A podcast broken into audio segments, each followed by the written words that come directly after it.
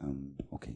Ähm, ganz spontan eben im Lobpreis, ähm, als wir so am Ende so ruhig waren ähm, und auch schon zwischendurch über das prophetische Wort, ähm, der Heilige Geist so zu mir gesprochen, eine Sache, die ich schon vor einigen Wochen irgendwie, so wir beide irgendwie zusammen geschenkt bekommen haben. Ich habe da mal längere Zeit drüber nachgedacht und habe mich erinnert gefühlt an ein, ähm, an ein Losungswort äh, von gestern, vom Reformationstag. Ähm, und würde das nochmal kurz vorlesen, die Losung von gestern uns aus Psalm 59. Äh, ich will des Morgens rühmen deine Güte, denn du bist mir Schutz und Zuflucht in meiner Not. Und äh, das Wort, was, an was ich mich eben gerade erinnert gefühlt habe, aus Markus 1, Vers 35. Am Morgen, noch vor dem Tage, stand Jesus auf und ging hinaus. Und er ging an eine einsame Stätte und betete dort. Ähm, wir kennen das ja auch, bevor er als Sohn Gottes in die Erscheinung tritt, ging er 40 Tage in die Wüste und äh, der, äh, ich glaube auch das Markus-Evangelium sagt, der Heilige Geist trieb ihn in die Wüste. Wenn man diese Stelle, dass er die, ne, wo er nachher vom Teufel versucht worden ist und ihm mit dem Wort Gottes entgegnete, finde ich das irgendwie für mich am eindruckvollsten, eindrucksvollsten, dass er nicht so aus dieser menschlichen oder wie auch immer, sondern es ist ein Treiben des Geistes gewesen, ihn in diese Abgeschiedenheit äh, zu führen. Er, der Sohn Gottes, äh, wie viel mehr brauchen wir das, ähm, um sich vorzubereiten für seinen Weg? Und er tat das immer wieder, finde bei Jesus, dass Jesus sich zurückzog auf einen Berg, in eine einsame Gegend, irgendwo, wo er alleine war, wo er abgeschieden war, keine äußeren Einflüsse hatte, meistens auch nicht zu essen, nicht zu trinken, wie auch immer, in eine Abgeschiedenheit, um Gemeinschaft mit dem Vater zu haben und für den Weg, den er geht, vorbereitet zu sein. Und ähm, das kam eben so meinen Sinn ähm, als Wort. Und ich möchte ein Wort, was ich, wie gesagt, schon lange, ähm, äh, was mich schon lange beschäftigt, immer wieder. Der Heilige Geist mich so drauf bringt, in seiner liebevolle Art und Weise, ohne mir da Vorschriften so klassisch zu machen, aus Matthäus 6, Vers 17 ähm, äh, warte mal, Fasten ist eigentlich falsch, ich habe mich hier verschscrollt. Ich guck mal. Ähm, das ist nicht das Richtige, das ist zum Anfang. Genau, wenn du nicht Vers 17, sondern Vers 6. Ähm, Matthäus 6, Vers 6 kann man sich ganz gut merken. Wenn du betest, äh, geh in dein Zimmer oder in deine Kammer, so kennen wir das aus der Elberfelder. Schließ die Tür und bete zu deinem Vater, der im Verborgenen ist dann wird dein Vater, der ins Verborgene sieht, dich belohnen oder dir es vergelten oder wie auch immer. Ähm, hier ist die Elberfelder, ne? Wahrscheinlich. Äh, du aber, wenn du betest, geh in deine Kammer und nachdem du deine Tür geschlossen hast, bete zu deinem Vater, der im Verborgenen ist und dein Vater, der im Verborgenen sieht, wird dir vergelten. Das finde ich eigentlich noch schöner. Und da habe ich ziemlich lange irgendwie drüber nachgedacht oder mich so vom Herrn hab führen lassen irgendwie in meinem Alltag ähm, was da so drin ist. Und ich finde so diese Parallele zu Jesus, der ja sogar die Abgeschiedenheit in der Wüste suchte ähm, und immer wieder wegging aus diesem geschäftigen Leben und eben gerade so, wo wir in diesen ruhigen, wo ich auf der Gitarre drei, vier Töne gespielt habe irgendwie, ähm, habe ich mich für mich immer wieder daran erinnert, wie schwer mir das fällt, einfach nur ruhig zu sein. Wie schwer mir das fällt, keine Gedanken zu haben. Ich habe es mal letztens von dem Johannes Hartl, der eine oder andere mag ihn kennen, ne, der meinte, so verschiedene Sachen, wo er sagte irgendwie einfach, wie er so zur Ruhe kommt, wo er nicht betet, nicht bewusst betet, sondern einfach nur zur Ruhe kommt vor Gott. Und er meint, versuch mal einfach zwei Minuten lang zu sitzen, nichts zu denken. Ich schaff's nicht. Ich schaff es nicht. Ich schaffe es nicht, zwei Minuten von diesen vielen tausend Minuten, die mir laufend zur Verfügung stehen, nichts zu machen, sondern einfach nur ruhig zu sein vor Gott. Und äh, ich denke, das ist gut, wenn wir uns dessen bewusst werden. Vielleicht ist es auch ein Wort einfach so, David hat das vorhin so schön anmoderiert, auf diesen Lockdown, der uns ab morgen bevorsteht. Es ist ja auch immer so ein, haben wir schon oft gehört und oft gesagt, immer so ein Reset, also so ein Neustart oder ein auch so zurückfahren. Und ich sehe das irgendwie als einen geistlichen Prozess immer an. Klar, ich arbeite in der Schule und viele von uns werden auch weiterarbeiten und jetzt nicht zu Hause sitzen. Aber darum geht's nicht. Es geht auch um das, was Gott in dieser Zeit in uns machen möchte. Und ich habe für mich total auf dem Herzen und wünsche uns das allen, dass wir lernen, vor ihm zur Ruhe zu kommen und ihn sprechen zu lassen. Und äh, ihn wirklich reden zu lassen. Ich glaube, Gott hat uns viel mehr mitzuteilen, als wir glauben. Und wir bedienen ihn, und ich würde das von uns allen, glaube ich, ein Stück weit sagen, auch in unseren Versammlungen und so weiter, bedienen wir ihn extrem einseitig, dass wir viel reden und wenig hören. Dass wir viel Programme machen und er ist gnädig und gütig und stellt sich da rein und findet das, glaube ich, auch nicht schlecht, darum geht's nicht. Aber es kommt wenig von ihm, so von der anderen Seite. Ich mir vorstelle, dass Gott mein Partner ist und ich im Dialog mit ihm stehe, dann ist es eine sehr einseitige Partnerschaft. Äh, es ist sehr wenig Reden von ihm, wenn, dann freue ich mich, ähm, und viel Reden, Nachdenken, Fordern von meiner Seite. Und ich möchte, dass Gott einfach mehr zu jedem von uns spricht. Dass er in unsere Versammlung, in unser Leben hineinspricht. Das macht er aber nicht einfach so, das braucht Vorbereitung unsererseits. Das braucht Ruhe. Das braucht die Kammer. Und ich finde das so schön. Geh in deine Kammer und nachdem du deine Tür geschlossen hast, da kann man erstmal drüber verweilen, was es bedeutet, eine Kammer zu haben und eine Tür, die du verschlossen hast. Und dann sagt er was ganz Interessantes in diesem bekannten Wort. Und bete zu deinem Vater, der im Verborgenen ist und dein Vater, der im Verborgenen sieht. Ich finde das in der Elberfelder sehr schön gesagt. Also Gott ist in diesem Verborgenen. Wir wissen auch, dass er überall ist, aber es ist eine besondere Gottesnähe in dieser Verborgenheit, in dieser Abgeschiedenheit, in diesem im Englischen würde man sagen, in diesem klaren Setting, also in dieser klaren Struktur, die ich erstmal suchen muss. Wo ist meine Kammer? Wo ist mein Ort, den ich verschließen kann? Wo nichts von draußen an mich rankommt. Und in diesem Verborgenen sieht Gott. Er scheint einen anderen Blick in dieses Verborgene hinein zu haben als in meinen Alltag. Er scheint anders mit mir umgehen zu können, wenn ich in dieser Kammer bin und mich verschließe vor all dem um mich herum.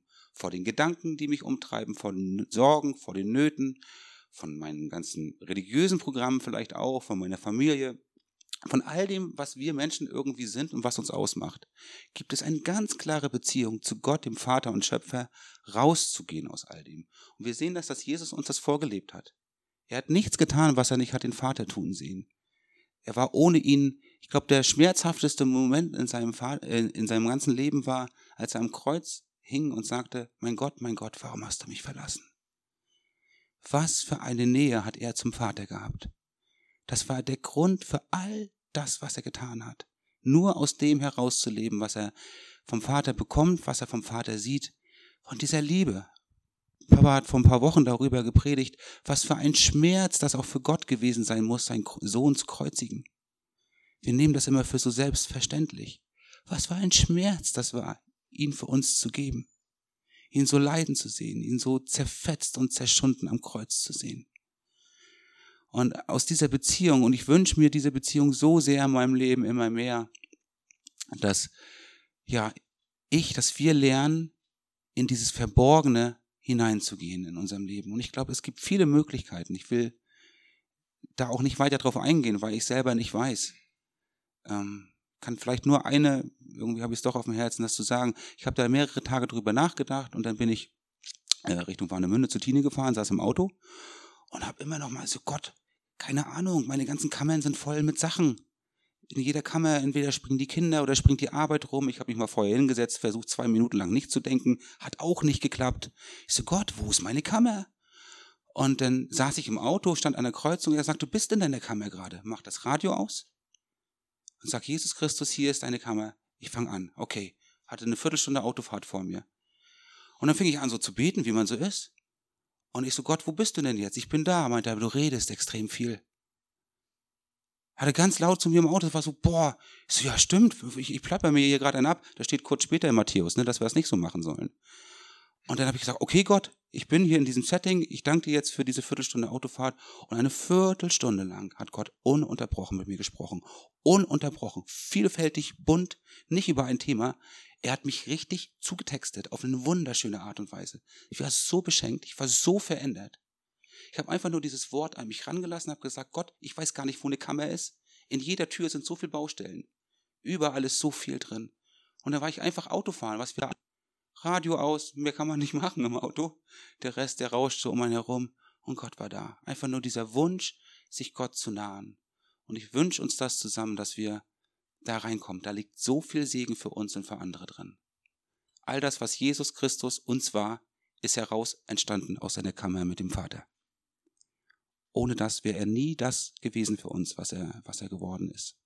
Die 30 Jahre lang, glaube ich, waren voll mit Kämmerlein von Jesus Christus, wo er sich gefunden hat im Wort Gottes, wo er sich zurückgezogen hat, wo er abgeschieden war, auch von seiner Mutter, von seinem Vater, von den Systemen um sich herum. Und er war einer, den die Welt liebgewonnen hat in der Zeit, als er ein junger Mann war. Das sagt die Bibel, die sagt nicht viel darüber.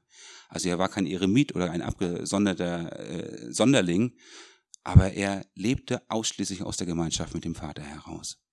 Und das ist mir immer wieder ja neu eine Herausforderung und auch ein Wunsch, dass, dass ich das mehr lerne und ihm mehr meiner Zeit gebe, egal wie viel das ist. Und wenn es fünf Minuten mal sind, wie auch immer, aber eine Klarheit zu haben, zu sagen, Jesus, alles ist jetzt raus und ich möchte einfach diese Zeit dir geben, sprich zu mir. Ich möchte zur Ruhe kommen vor dir. Amen.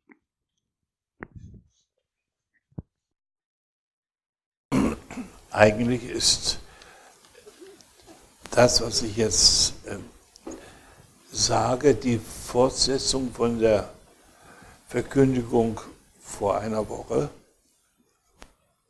wo ich über den neuen Bund gesprochen habe. Und ich möchte nochmal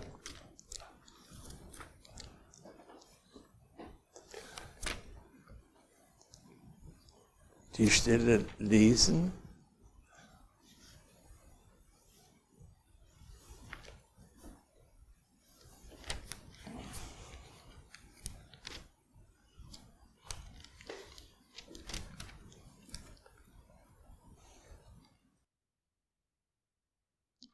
Und zwar diesmal nicht die, die wir schon gelesen haben, wo wo Gott sagt, ich mache einen neuen Bund mit Israel und Juda, sondern in Jesaja 49, wo Gott sagt, und zwar sagt er das von dem Knecht, von seinem Knecht, den er senden will zu Israel. Und von diesem Knecht, der Knecht ist Jesus.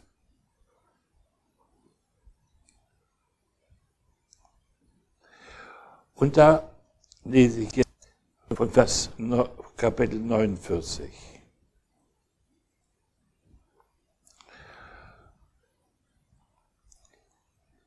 Hört mir zu ihr Inseln und ihr Völker in der Ferne, merkt auf, der Herr, der mich berufen von Mutterleibe an, hat meinen Namen gedacht, hat meines Namens gedacht, als ich noch im Schoß der Mutter war.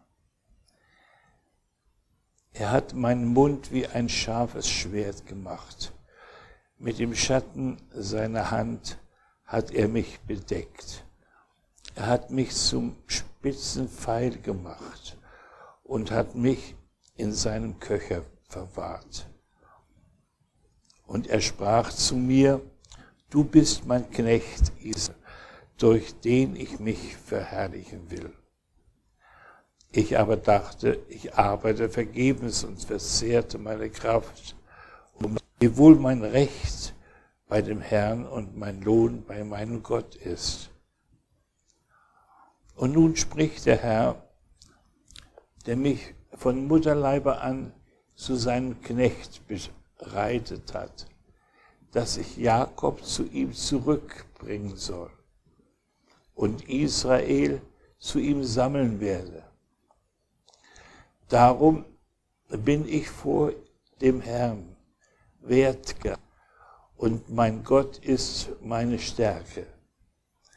Es ist zu wenig, dass du meinen Knecht Jakobs aufzurichten und die zerstreuten Israels wiederzubringen, sondern ich habe dich auch zum Licht der Heiden gemacht, dass du seist mein Heil bis an die Enden der Erde.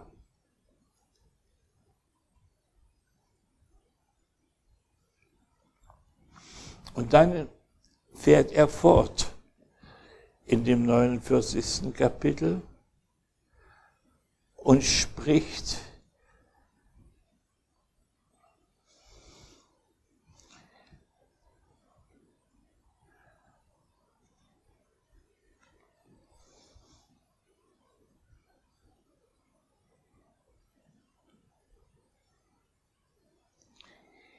Ich sage auch denen in der Finsternis, kommt hervor.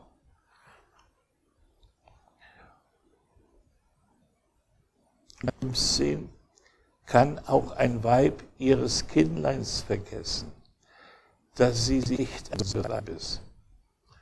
Und ob sie seiner will doch deiner nicht vergessen. Siehe, die Hände in die Hände habe ich, sind da vor mir.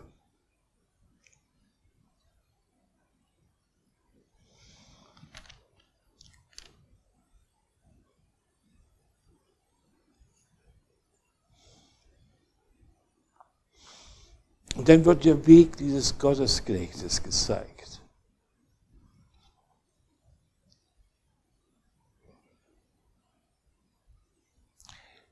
Vers Kapitel 50, Vers 6. Ich bot meinen Rücken dar denen, die mich schlugen, und meine Wange denen, die mich rauften.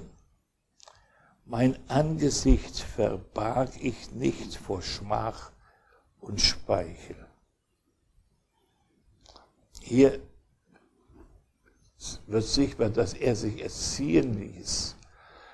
Schmach, die damaligen Lehrer, die schmähten ihre Schüler, erniedrigten sie. Und Speichel schimpften so, dass der Speichel auf sie kam. Also undiszipliniert waren die Lehrer. Aber er lässt das über sich geschehen.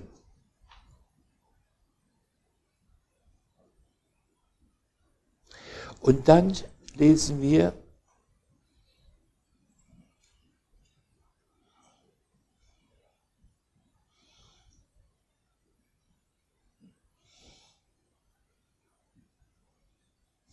Vers Kapitel 5, 51, Vers 5, Vers 6, Vers 6. Hebt eure Augen auf gen Himmel und schaut unten auf die Erde, denn der Himmel wird wie eine Rauch vergehen und die Erde wie ein Kleid zerfallen. Und die darauf wohnen werden wie Mücken, die hinsterben. Und nun kommt das andere. Aber mein Heil bleibt ewiglich und meine Gerechtigkeit wird nichts zerbrechen.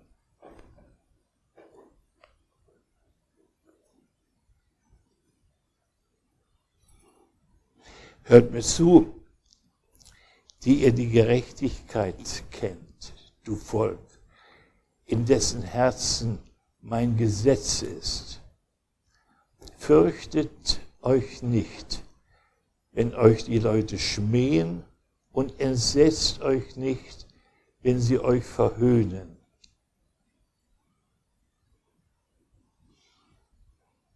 Denn, der Motten, denn die Motten werden sie fressen wie ein Kleid und Würmer werden sie fressen wie ein wollenes Tuch aber meine Gerechtigkeit bleibt ewiglich und mein Heil für und für.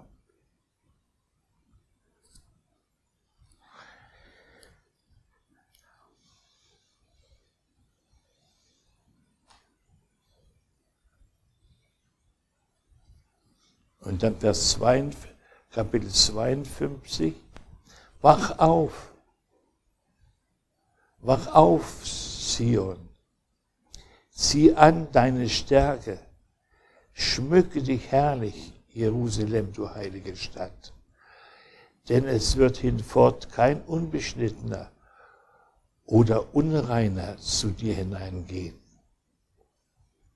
Schüttle den Staub ab, steh auf, Jerusalem, du Gefangene, mache dich los von den Fesseln deines Halses, du gefangene Tochter Zion.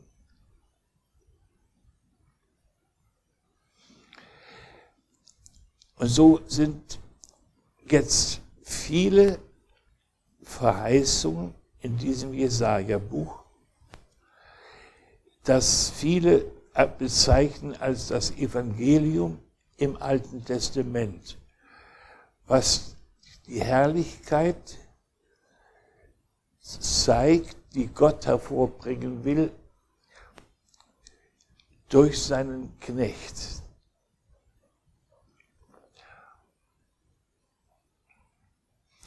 Und Jesus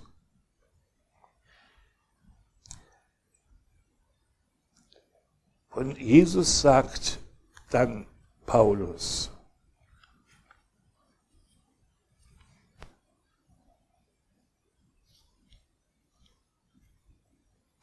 im Philipperbrief,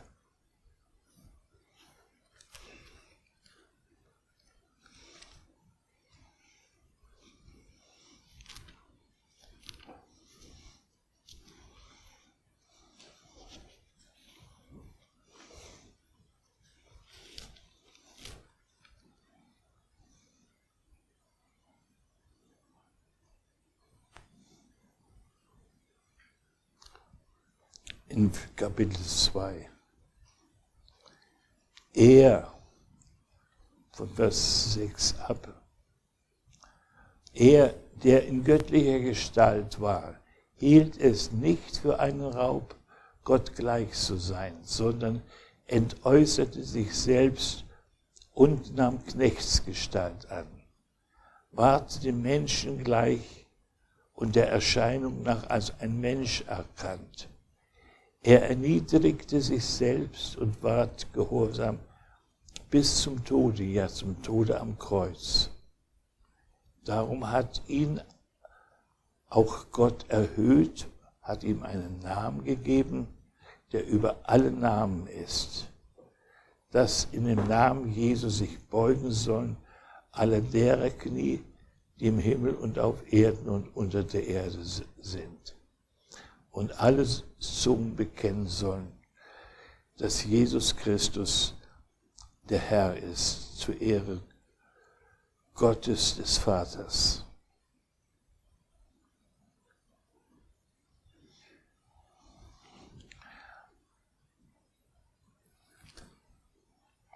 Und diese Beugung wird uns im Jesaja diese Erniedrigung zum Knecht bis zum Tode am Kreuz wird uns in Jesaja 53 deutlich gezeigt. Wir kennen dieses Wort und es wird so viel zitiert unter uns und ist doch noch nicht in seiner Herausforderung zu verstanden. Vers Kapitel 53, ja, Jesaja.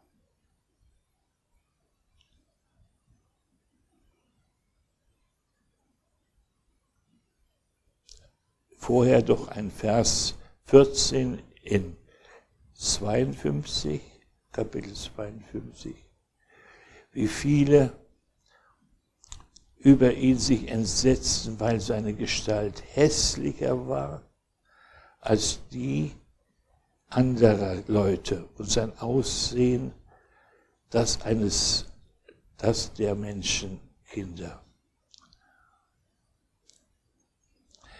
So, und jetzt ab 1, 53, aber wer glaubt, dem, was uns verkündigt wurde.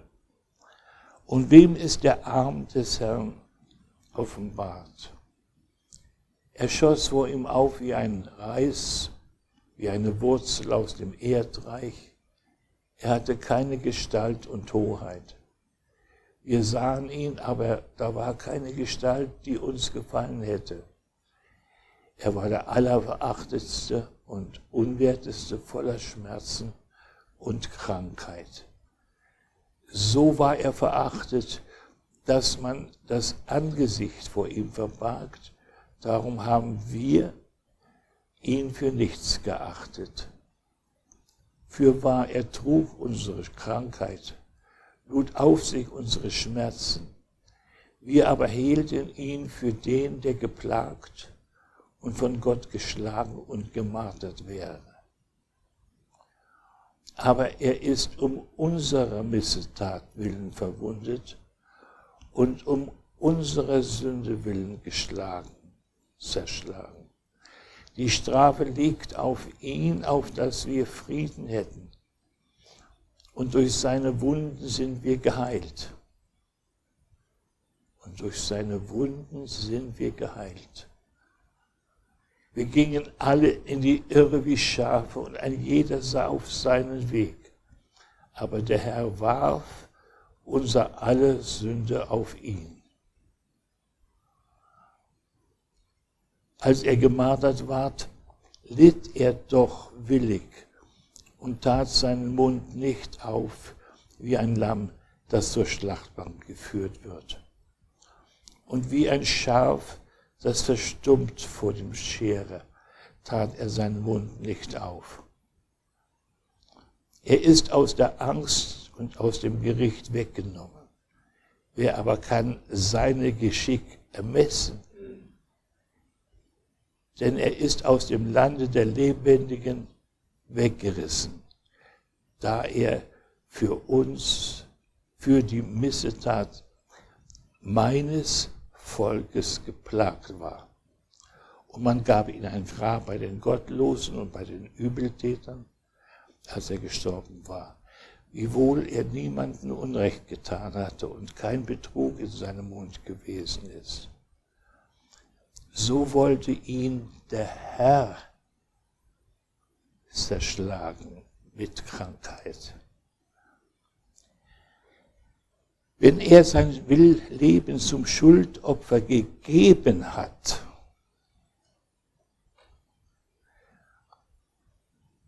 und das geschah, als er sagte am Kreuz, es ist vollbracht. Da hat er sein Leben gegeben. Wird er Nachkommen haben und in die Länge leben und des Herrn Plan wird durch seine Hand gelingen. Wie seine Seele sich abgemüht hat, wird er das Licht schauen und die Fülle haben. Und durch seine Erkenntnis wird er mein Knecht, der Gerechte, die vielen, den vielen Gerechtigkeit schaffen, denn er trägt ihre Sünden. Darum will ich ihm die vielen zur Beute geben. Und er soll die Starken zum Raube haben, dafür, dass er sein Leben in den Tod gegeben hat und den Übeltätern gleichgerechnet ist. Und er die Sünde der vielen getragen und für die Übeltäter gebetet hat.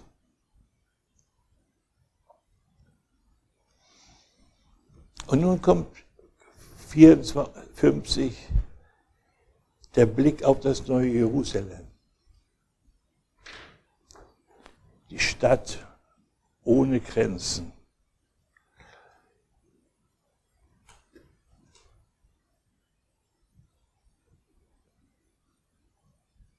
Und die Zusage zu denen, die jetzt an dieses Opfer glauben und es für sich zählen.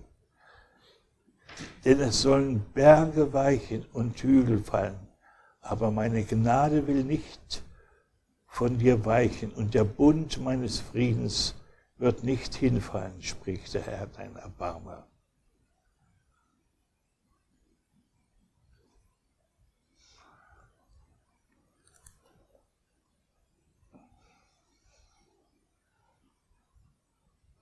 Wir müssen etwas deutlich sehen.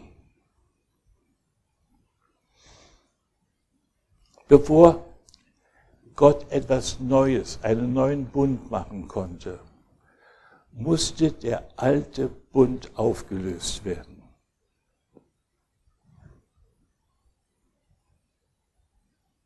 Und zwar nicht der Abrahamsbund mit seinen Verheißungen für die Glaubenden, sondern der Gesetzesbund mit seinen Forderungen. Und Paulus sagt auch ganz deutlich, auf welchem Wege er nur aufgelöst werden kann. Es musste bezahlt werden die Schuld, die unter diesem Bund Israel auf sich genommen hat. Und nach dem Gesetz dieses Gesetzesbund musste Gott folgendes Urteil sprechen über beide Häuser Israel, über das Israel als Nordreich, Ephraim und das Israel als Südreich, Juda. Beide verfehlten das Ziel. Beide fielen so in Sünde, dass Gott sie beiseite stellen musste. Der Lohn der Sünde ist der Tod.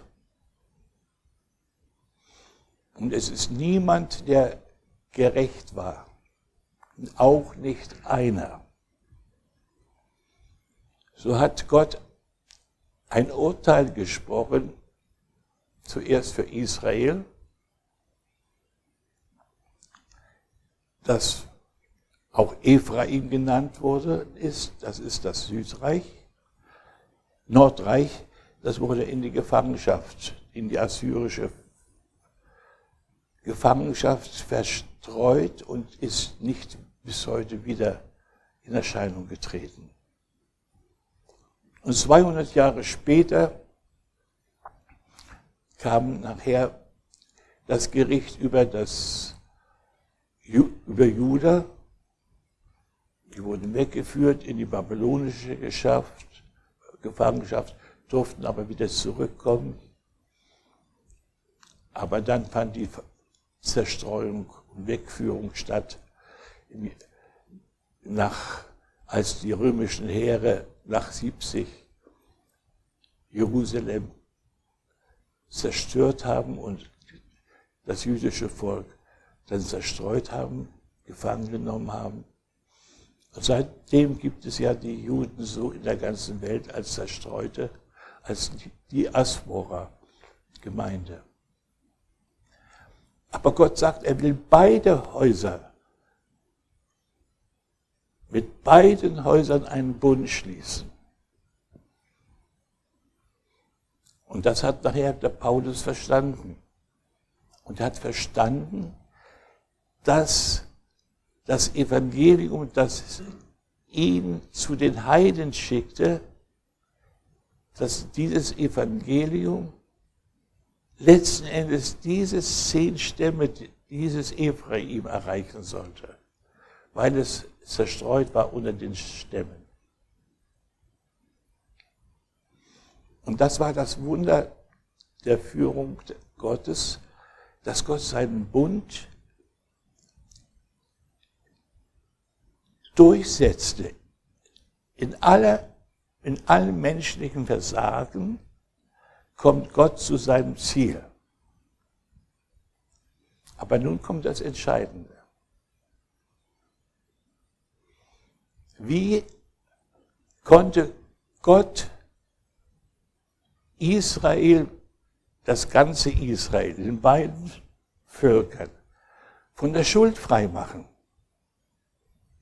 Wie konnte er sie vom Gesetz freimachen? Das ja immer wieder diese Schuld auch nachwies. Und da gab es diesen einen Weg, dass Gott ein Schuldopfer fand. Und dieses Schuldopfer, das wurde schon damals gesehen, bevor der Herr gestorben war am Kreuz, als Johannes der Täufer ihn taufte. Wie sagt der Johannes zu ihm? Lamm Gottes, welches der Welt Sünde trägt. Er sah diesen Gottesknecht in diesem Mann, der ihm entgegenkam, um getauft zu werden. Da erniedrigte sich schon Jesus, um die Schuld nicht nur Israels, sondern der Welt auf sich zu nehmen. Und er als Prophet erkannte es. Jetzt ist die Zeit gekommen.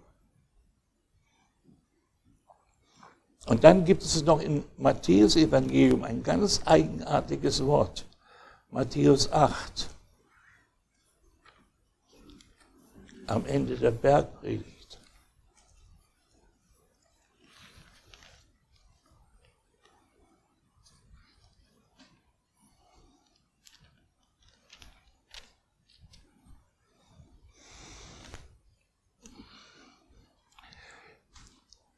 Kapitel 8.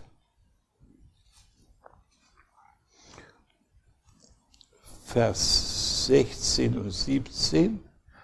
Am Abend aber brachten sie viele Besessene zu ihm. Und er trieb die Geister aus durch das, sein Wort und machte alle Kranken gesund. Und nun kommt das damit erfüllt würde, was gesagt ist durch den Propheten Jesaja, der das spricht. Er hat unsere Schwachheit auf sich genommen und unsere Krankheit hat er getragen. Deswegen konnte Jesus heilen, weil er bereit war, diese Krankheit auf sich zu nehmen und mit diesem Erbarmen im Herzen jetzt den Menschen zu begegnen. Nicht aus der Fülle seiner Kraft, sondern jetzt, weil er die Menschen sah, wie, wie es eine Herde, die keinen Hirten hatte und die zerstreut war. Und, und, aber er hatte noch nicht sein Opfer vollendet. Aber er war schon bereit, sein Opfer zu vollenden. In ihm war das schon klar. Sein Weg würde am Kreuz enden.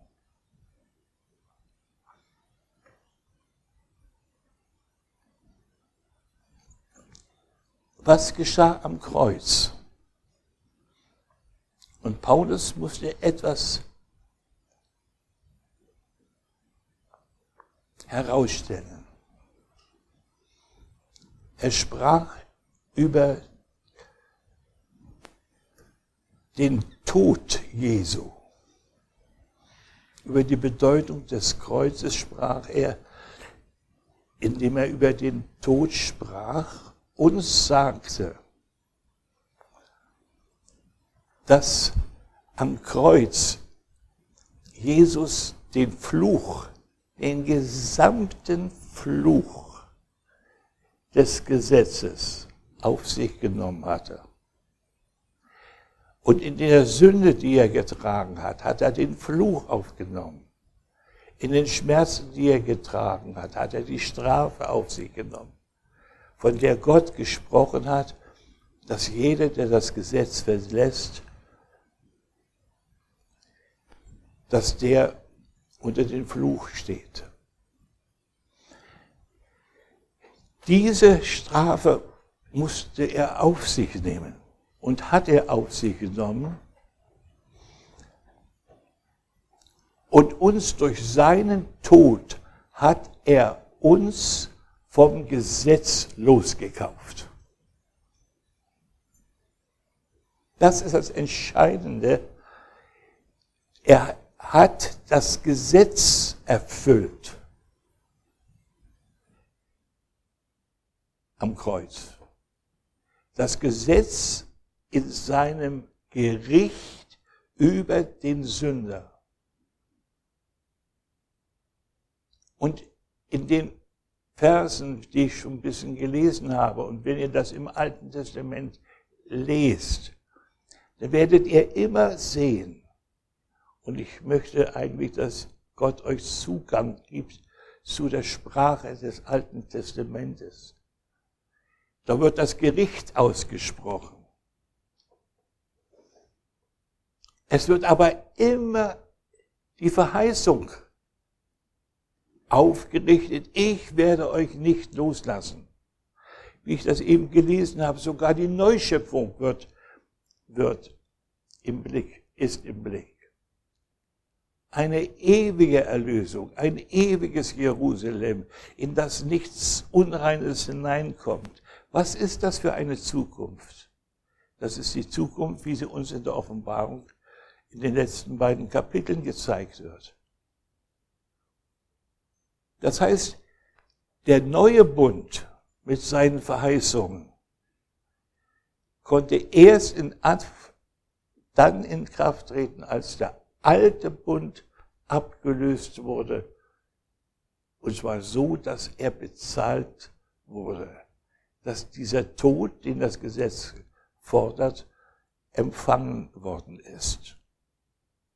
Und Jesus war der einzige Gottesknecht, der dieses Urteil frei auf sich nehmen konnte. Er war frei, weil er ohne Sünde war. Wenn wir ein Urteil auf uns nehmen, denn wir sind die Sünder, uns trifft das Urteil zurecht, aber er war ohne Sünde.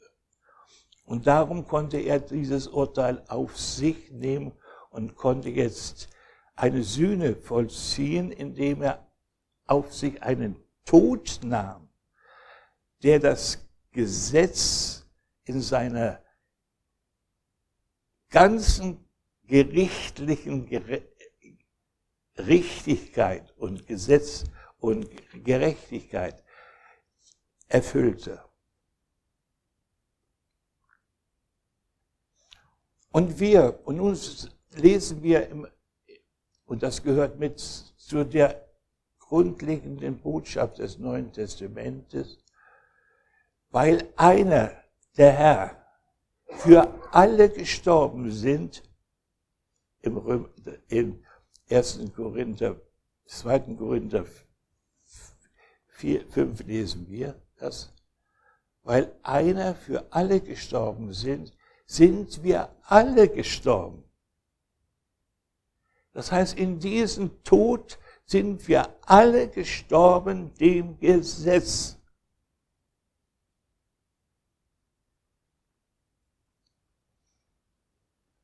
Aber dabei bleibt man nicht stehen. Weil dieser Tod macht nur uns deutlich, dass den, den wir so manchmal so leichthin als Vati benennen, den himmlischen Vater, dass der durch das Gesetz seine Gerechtigkeit verkünden musste vor allen Völkern und allen Generationen.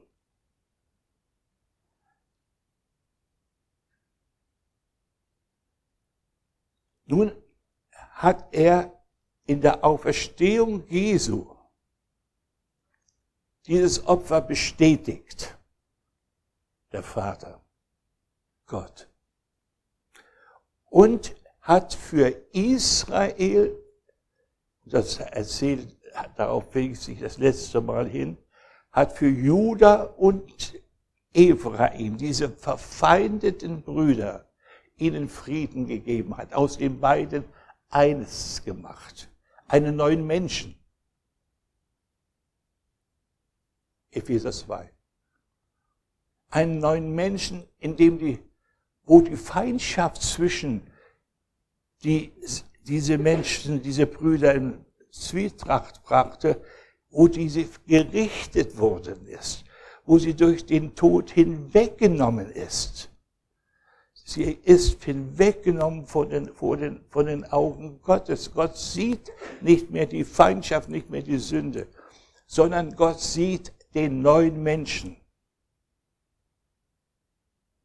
Gott sieht den neuen Menschen. Und worin sieht er den neuen Menschen? Und das ist das in einem neuen Israel. Nicht in einer Kirche. In einem neuen Israel gemäß seinem Wort und seiner Heilsgeschichte. Ein Israel, das in dem Juda und Israel Ephraim eine Einheit, ein Leib sind und wir in dieses Israel eingepfropft wurden durch den Glauben. Das heißt, dieses, dieser neue Mensch, er existiert, den müssen wir nicht bilden dadurch, dass wir uns in irgendeiner Weise anstrengen. Ja, der existiert auch da, wo wir noch sehen, wo das fleischliche Israel noch nicht dieses Geheimnis schauen kann. Das fleischliche Juda. Aber wir sollen mit den Augen Gottes sehen, was sein Plan ist und sollen die, die noch nicht geöffnete Augen haben, durch unseren Glauben anreizen, durch die Barmherzigkeit, die wie in uns ist, weil uns Barmherzigkeit Gott erwiesen hat. Durch diese Barmherzigkeit sollen wir die noch nicht Barmherzigkeit glauben können, zur Eifer, zum, zum Nacheifern anreizen. Woraus schöpfen wir unsere Kraft? Wir schöpfen sie erstens, indem wir glauben an das Opfer Jesu Christi in dieser umfassenden Weise, wie ich sie jetzt nur skizzenhaft dargestellt habe, aber wie wir sie im ganzen, in der ganzen Bibel, Alten und Neuen Testaments, bezeugt finden.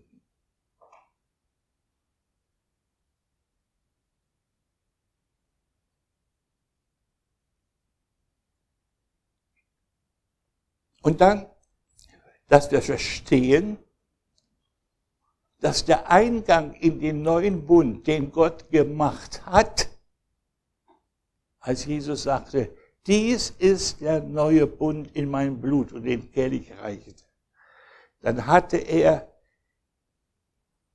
war er dabei, diesen Bund zu schließen.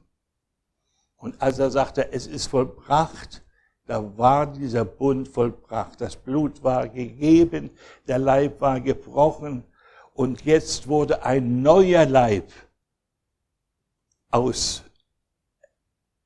Glaubenden gebildet, aus Menschen, die gescheitert waren, die aber in dem Opfer Christi jetzt ihren Neuanfang glaubten. Und zwar der Neuanfang besteht nicht, dass sie wieder neu ein Gesetz auf sich nehmen. Und hier liegt der entscheidende Fehler in den Verkündigungen, wo israelfreundliche Menschen diese Erkenntnis haben, der Wiederherstellung Israels, aber immer das Gesetz mit hineinbringen. Wir haben im neuen Bund nur ein Gesetz, dass wir uns einander lieben, wie er uns geliebt hat. Und wir durch die Liebe, durch die Leitung des Heiligen Geistes in diese Liebe hineingetaucht werden, hineingeführt werden, verstehen, dass wir uns täglich entscheiden müssen, diese Liebe in unserem Leben zu glauben und in ihr tätig zu werden. Das ist das einzige Gebot. und kein Sabbat, keine Beschneidung, keine Speisegebote und dergleichen sind im neuen Bund gegeben. Aber im neuen Bund ist eine große Toleranzspanne da. Wenn Menschen jetzt meinen, als Juden diesen Weg gehen zu müssen, dass sie noch am Gesetz festhalten, dann bezeichnet Paulus sie als Schwache. Aber er schließt sie nicht aus,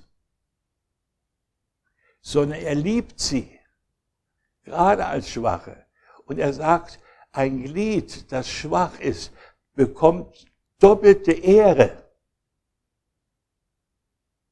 Das heißt, sie haben also wirklich auch den jüdischen, messianischen Brüdern, die jetzt in einer noch äh, gesetzlichen Weise versuchen, äh, ihren Nachfolge zu leben, wir können, müssen, wir, wir können sie ehren, aber nicht, nach, nicht in dem Sinne, dass sie, unsere, dass sie ihre Nachahmer werden, sondern dass wir sie immer in diese Freiheit hineinrufen und auch da sehen, dass Gott an der Stelle nicht uns ein Gesetz aufgelegt hat, in der Weise, wie sie es zu leben.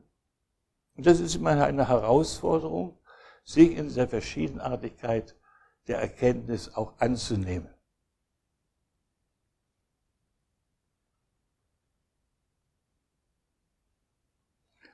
Und was ist der Eingang? Der Eingang in den neuen Bund ist der Glaube an dieses vollbrachte Versöhnungswerk Christi. Und der Geist Gottes, der dem Glaubenden gegeben ist als ein Siegel, der bestätigt dieses. Wir haben in der Bibelstunde ja in der Johannesbrief gelesen und da merken wir, wie, wie da wieder immer von der Liebe gesprochen wird, von der Bruderliebe.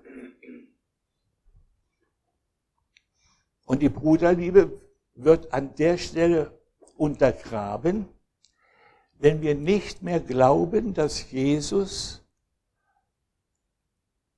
im Fleisch gekommen ist. Das heißt dann, er ist kein Jude.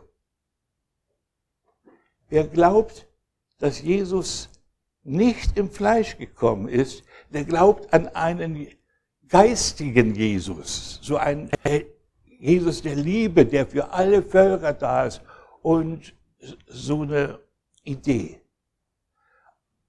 Aber wir sind herausgefordert, an Jesus zu glauben, als einen, der im Fleisch gekommen ist, der ein Opfer gebracht hat für seine Brüder und Schwestern im Fleisch, für dieses Israel. Und der uns eingeladen hat, in dieses Israel eingepropft zu werden und eine Familie zu sein, eine, eine Einheit zu sein, die auf das Reich Gottes zugeht, so wie Abraham. Abraham hatte eine Vision. Er hatte die Vision des neuen Jerusalem, der Mutter, des, die im Himmel viele Kinder hat, obwohl sie nicht geboren hat. Diese Vision trug, trug Abraham. Und dieser Glaube ist es, den der Heilige Geist in uns hervorbringen möchte. Und durch diesen Glauben sind wir Kinder Abrahams. Wird der Bund, den Gott gemacht hat mit Abraham, in unserer Zeit umgesetzt. Nicht der Gesetzesbund. Und wenn wir das verstehen, ist es eine ganz große Kraft zum Stehen in diesem Bund und sich nicht verführen zu lassen von den geistigen Strömungen, die in unseren Tagen reichlich sind.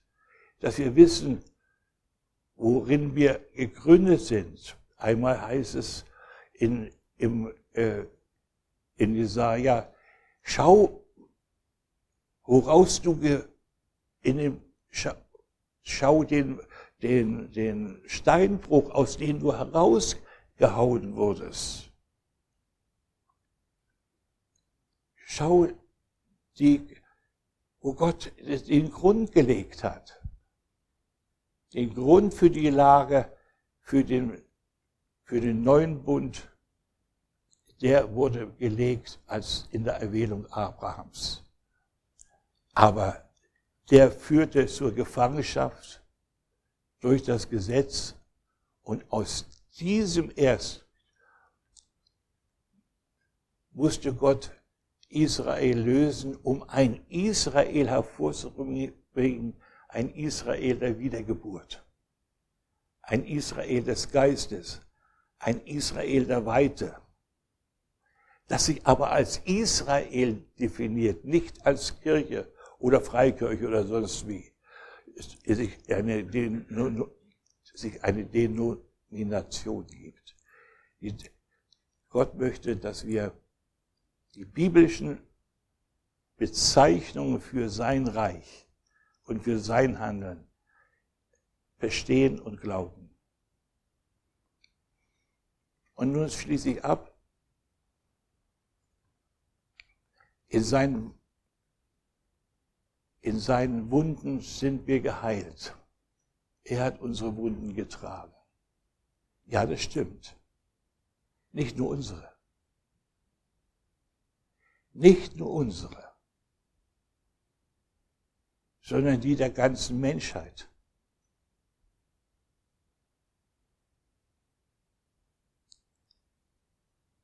Aber nur durch Glauben können wir gewissermaßen, können wir aus, in diese, diese Freiheit, diese Heilung ergreifen. Das ist der schmale Weg, dass wir durch Glauben, nicht durch Werke, durch Glauben an dieses Lösungswerk, dass wir da hineinkommen in eine Freiheit, dass wir füreinander beten, dass wir wirklich im Glauben füreinander stehen. Er hat unsere Sünden getragen, er hat unsere Krankheiten getragen, er hat unsere Schmerzen getragen. Und dass wir da an der Stelle anfangen als Gemeinde des neuen Bundes, die Werke zu tun, die uns bereitet sind von Gott, die bereitet sind für diese neuen Menschen, diese Werke zu tun, füreinander zu beten, füreinander zu glauben und die Menschen, die noch gerufen sind, und es sind nicht viele gerufen in den neuen Bund. Denn Paulus sagt, der Glaube ist nicht jedermanns Ding. Aber die gerufen werden, die noch, die noch suchen, noch vor Mauern stehen des Unverstandes, die noch eingesperrt sind in ein falsches Evangelium, in eine Gesetzlichkeit, dass wir die herausführen. Das ist unser Auftrag. Und das müssen wir uns immer wieder neu von Gott zeigen lassen, wo solche Menschen sind. Erfahrungsgemäß ist es aber eine Schwerarbeit, solche Menschen aus ihren Bindungen herauszulieben. Aber das ist unser Auftrag. Und wenn wir diesen Auftrag erfüllen, dann werden wir auch in den Stürmen, die kommen, über, wir kommen, wir sind jetzt drin, äh, werden wir durchgerechnet werden. Der Herr sagt ja deutlich, sucht, trachtet nach, dem, nach der Gerechtigkeit Gottes und nach seinem Reich und das andere wird euch das zugegeben werden. Und zu seinem Reich gehört auch Heilung, gehört auch Liebe, gehört auch Geduld, gehören die Tugenden Christi. Er wird uns auch bewahren in der Stunde der Versuchung, die kommen wird über die ganze Erde, um uns da herauszuholen, uns vor sein Angesicht zu stellen, dass wir dann einmal diese, vor dieser Stadt, dieses neue Jerusalem nicht draußen stehen, sondern eingeladen sind, hereinzukommen, zu trinken vom Lebenswasser der Ewigkeit. Das ist unsere, das ist unser Erbe, das Gott den Überwindern geben will.